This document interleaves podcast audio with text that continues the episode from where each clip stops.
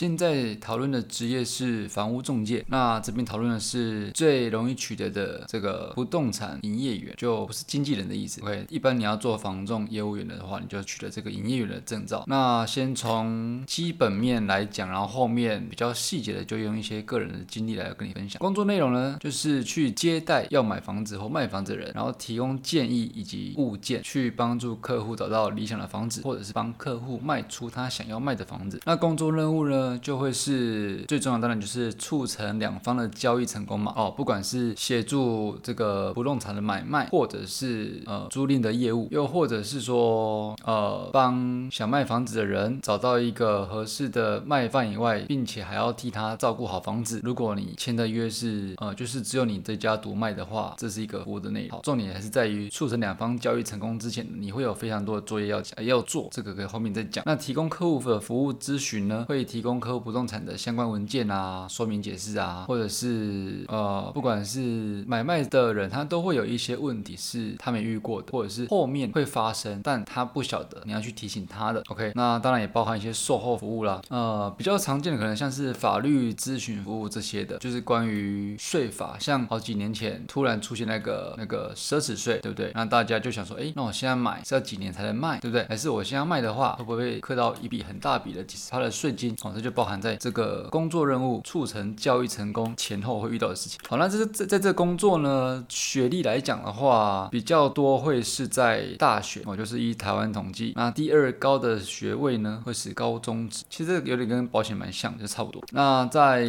工作的年资方面呢，比较占比较多的会是一到三年，占了三十二趴，这是最高的。那第二高的呢，会是五到十年。跟保险不太一样的是，保险占最高的是在三到五年。哦，那我想一到三年会在房仲占比较多。有一个可能是，应该说用我的经验来感受的话，它是因为如果赚到钱的话啦，就一个案件它的薪资还是比呃保险签约的一个奖那个业绩奖金来的高，所以等于说签一件就可以吃比较久了。那吃比较久，或许不比较不像保险会在第一年哇很辛苦就直接阵亡这样。OK，那有可能在第三年就开始慢慢的体悟到，还是需要毅力跟耐心跟用心。我觉得用心很重要，用心经营。那如果说在这部分没有比较没有想法的人呢，他或许在第一到第三年赚到钱之后，然后后面觉得需要更用心的时候就走了，有可能。那这个性别呢？性别以这个台湾的统计是大概 六十到六十七到七十左右是男性啊，占比这样。那平均薪资呢，就比较菜的新进人员的话，他可能薪资还会有四万哦，这就跟很多的这个业务工作不太一样哦，四万到四万这样。那如果说你做到三到五年的话呢，大概会多一万块平均薪。当然我们讲的平均薪资不代表呃不代表常见的状态啦，只是说这是一个统计这样。所以以平均薪资来讲的话，它确实起薪会蛮有机会高于保险业务。如果你正想尝试找这个业务领域的话，OK，因为房价或者是土地的买卖总价高，那折算成佣金的话，基本上有可能说或许一个案件就让你有几十万的收入，但是一年就这一件而已。那这一件除以十二个月，刚好一个月平均薪资可能是四万块。OK，那兴趣呢？不是兴趣，个性啊，个性比较需具备的就是抗压性啊、调试性啊、适应性之类的。因为抗压性的方面呢，其实你会遇到什么人都不知道，甚至还真的很多同行或者是来乱、来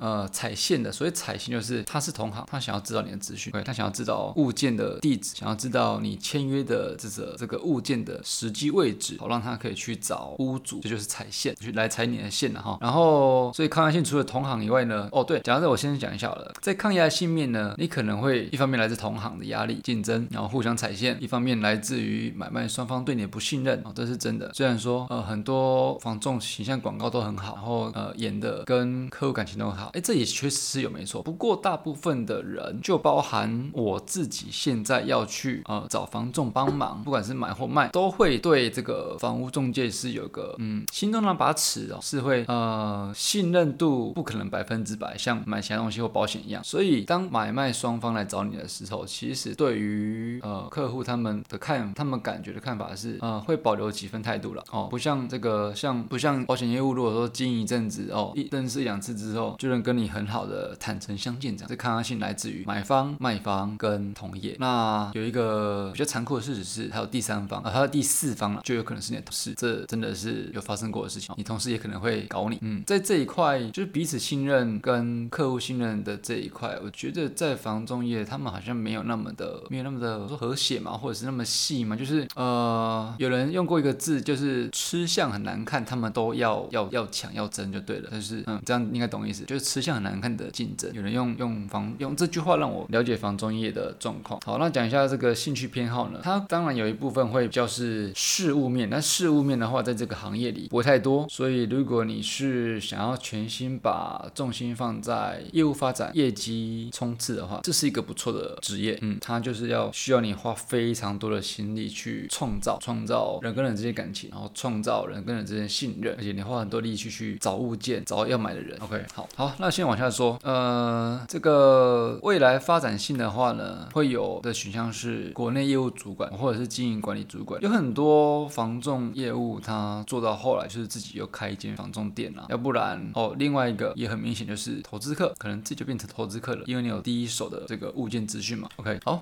所以我们讲回一开始好了，这个工作呢，它一开始当然最基本就是你要去考证照啦，这个营业员的证照，呃，看每个公司不一样，有的或许是让你直接去一个专门考照的地方，那有的人有的呢，可能是他有自有品牌的教育训练，就让你到总公司去训练个什么三天五天，不一定，看他们那个时期的分配，然后再就是考试就回家，你每天回家自己自己读书，然后时间到去考试，考到之后呢，你就可以正式的去执行这个业务。那一开始最重要的呢，并不是哦这个行业一开始最重要，并不是赶快去找客人，而是呢他们会叫你做一件很有趣的事情，叫做扫街。扫街的意思是地毯式搜索的，把你们那间店所要负责业务范围里面的物件、路名、街道名称，然后地标、学校等等的都全部背熟。OK，所以你一开始要做的可能我不知道会花多久，每个地区不一样，有的地区可能一条街就几十栋大楼，那有的地区可能一条路才一两个近岸、三五个近岸，所以要花多少时间去去记这个扫街的地名跟区域细节不一定。不过呢，它确实是第一件你会需要做的事情，因为当假设一个状况好了，当一个客人打电话进来说，你们在呃你们在譬如说英才路好，英才路那个物件多少钱啊？多少钱？然后你想说英才路在哪边啊？英才路有物件吗？英才路 OK 那就不行，对不对？又或者是说难得有生意上门的，呃想卖房子的客人打来说，我在英才路有个物件，然后那边的行情多少？你说你不知道英才路在哪里，那不是更惨？哦，不知道物件行情就算了，不知道英才路在哪里。所以当你脑中有那一个你们营业范围的地图的时候，包含所有地图上行情、路名、巷口跟案件名称，或者甚至不是案件，是那种一边透一般透天错的物件，你都了若指掌，就像你脑中有个很清楚的 Google Map 一样。这个时候在未来做任何事情，它都会用得上，OK，它都能详都能详细的用得上。好，那当你把这个脑中植入营业范围的地图之后呢，再就是开始要去干嘛？开始要去找物件。在一般的房仲，他们会希望说，呃，大部分的时间，当然有有经验跟没经验的不一样了，有经验他有他的方法，但是对于没经验的人呢，他会希望你有更多更多的案件，也就是有更多更多的房子可以卖，希望你签到更多的呃代售物件进来公司。原因是什么呢？原因是因为当你的物件在公司里占大部分比例的时候，不管是资深或或之前或任何同事要去媒合成交的时候，挑中你物件的几率比较高，那你就更有机会赚钱，对不对？那如果你是一开始就呃努力做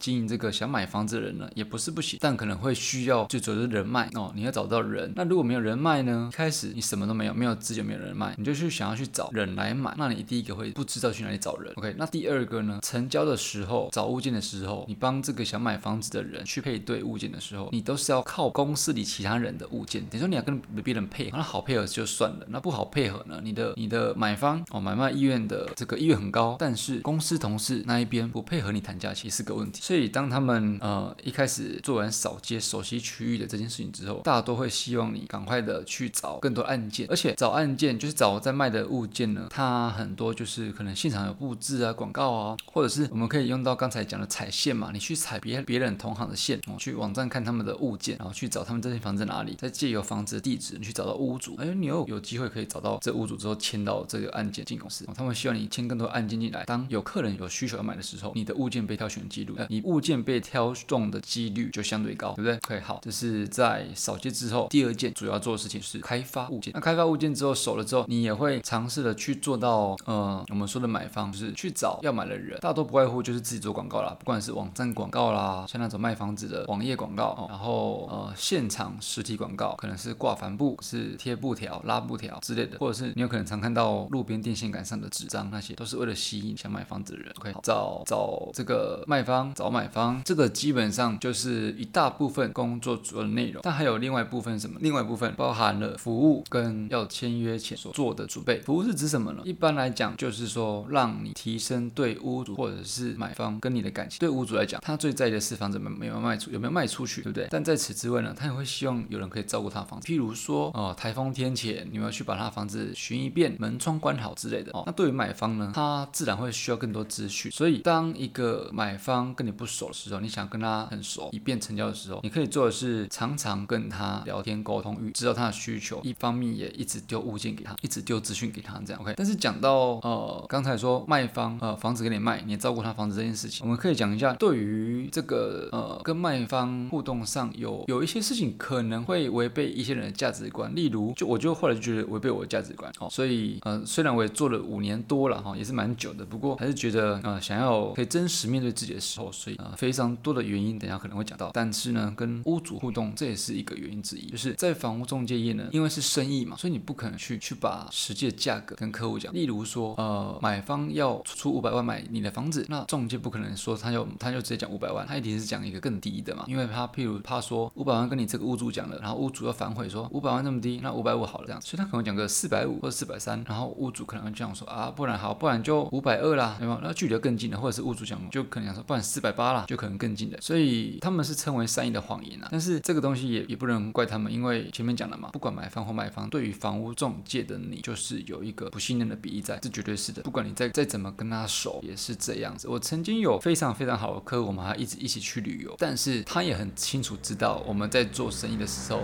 这个价钱就是这样子，一来一往，不可能讲真的，大家都有各自的默契。OK，特别是投资客，他更是知道房屋中介就是这样。那这是一点。你在回报屋主的时候跟他讲价钱，那另外一点回报屋主就是说，这个我就比较不喜欢啦，看人啦。那或许就是每个人价值观不同，就是说你要回报屋主说，哦，很多人来看你房子，但是价格他们都出的不够好，那你要不要再多少降一下之类的？但事实上很多时候是根本没人去看房子，OK，根本没人去看嘛。然后你就要去做这这样的事情，这样，而不是像比较多时候在工作一般的工作上，可能哎这个遇到瓶颈了，我们要正面思考去如何与屋主去化解这个状态，不是他们就是这样，他们做法就是常态就这样，OK，所以他们也是说是善意的谎言，然后很多人看你房子，但事实上没人来看，他们出很多价格都到不了你要要要的价位，但事上没人来看，例如这个，这是我们刚提到说，呃，给房东哦屋主做服务的部分，那另外一个给买方做服务，就是你平时就是要非常多的时间去培养他，然后甚至啊，甚至怎么样，甚至我有遇过呃经营到很好的客户，他在别人那边看了案件，但是他想要跟我买哦，他就想，因为有的案件是大家都可以卖嘛，对不对？他就想要在我这边签约，所以在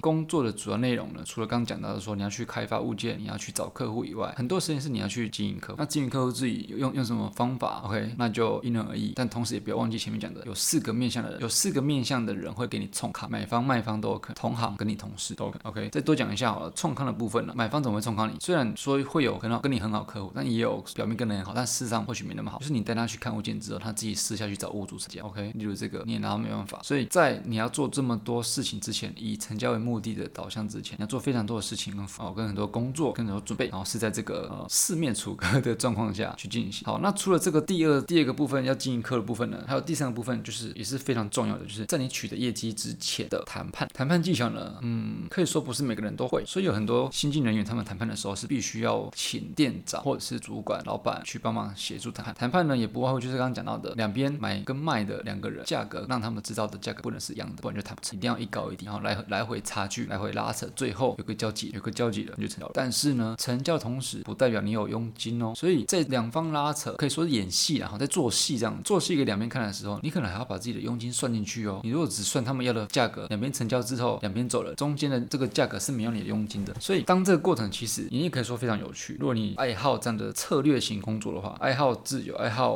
呃冲刺业绩，爱好追求业绩，爱好策略型的工作，这个确实蛮适合的。因为在谈判过程中啊，签约前的谈判过程中啊，你要得到双方对同一个价格的认可，同时要取得你该拿的佣金，这是要非常耗脑力，然后非常的呃非常的策略性的，然后脑脑袋要非常清楚的这样。因为有时候屋主他的价格并不是包含你的佣，所以你要去谈说，哎，这个价格里面是不是包含我们的佣金，或者是甚甚至有一种谈法是这样，屋主说他拿多少，他拿他拿五百，那你或许可以跟屋主谈，OK，那我尽量努力到你要的五百，我尽量去跟买方谈。那如果有谈多的，那就算我的佣，OK，这是真真真实实他们在对的内容就是这样子哦。当然，呃，以这个行政命令来讲，台湾的法规中介服务费行政命令来讲，它是不能佣金超过于总金额的六成意思说最高他在屋主这边最高可以拿四，然后在买方那边最高可以拿两，所以总共不能超过六趴。那至于有没有人有没有人用刚才那个话术去取了六趴以上的佣金，这不知道，但是听起来或许好像也不是也不是不可能。不过这样讲，每个行业都有都有都有呃遵守跟违规的嘛，所以只让你知道说，在谈判这个也是一个工作中很大的重点。你除了要拉拢双方的价格以外呢，你还要去争取自己的佣金。OK，好，那除了双方价格跟自己佣金以外，其实还有很多很多细节的费用开销之类的，哦，代书费啦、印花税啦什么这些的都是。所以在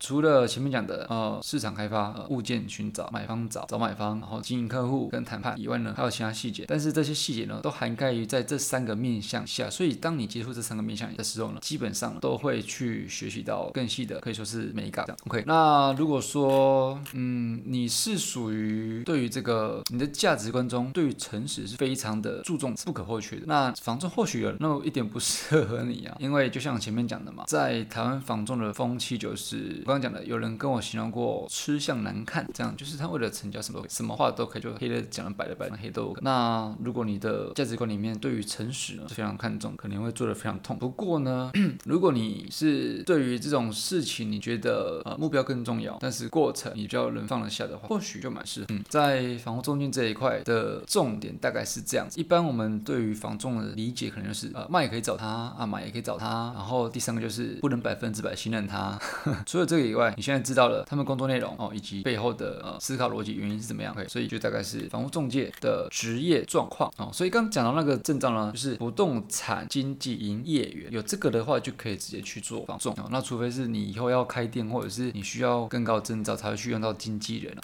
那不然的话，一般房仲你就是去考营业员就可以执业。那薪水的话，呃，普遍来讲是都还错，因为物件的总价本来就高嘛，所以有个一两趴或三四趴的话，这个金额就蛮吓人。只是说它的这个持续持续业绩是不是能一直持续，其实也是属于需要发酵性的工作了。毕竟人家花那么多钱买房子，也是需要时间考虑，不会说哦一一直买一直买一直买这样。所以当你觉得如果这个工作做的哎有成就感的话，呃想继续下去的话，会建议不要不要太松懈，不要放松了，好好去休息的好一段时间，然后再回来说啊这钱赚的很快，反正之后再赚就好。哦 no no no no，我以前就是有这样一年，突然就赚了呃可能有六位数以上的金额，然后就哇这个钱好赚，那先休息一下了。休息一下你会发现说你的客户没在经营，你的物件没有持续开发进来，所有事情都是需要累积的，累积之后还要等它时间发酵，你会发现我只不过休息了一下子，然后呢下次等到有业绩的时候，是那个那个频率是比过往要等待更久。OK 好，所以这个房屋中介呢详细的介绍大概是这样子。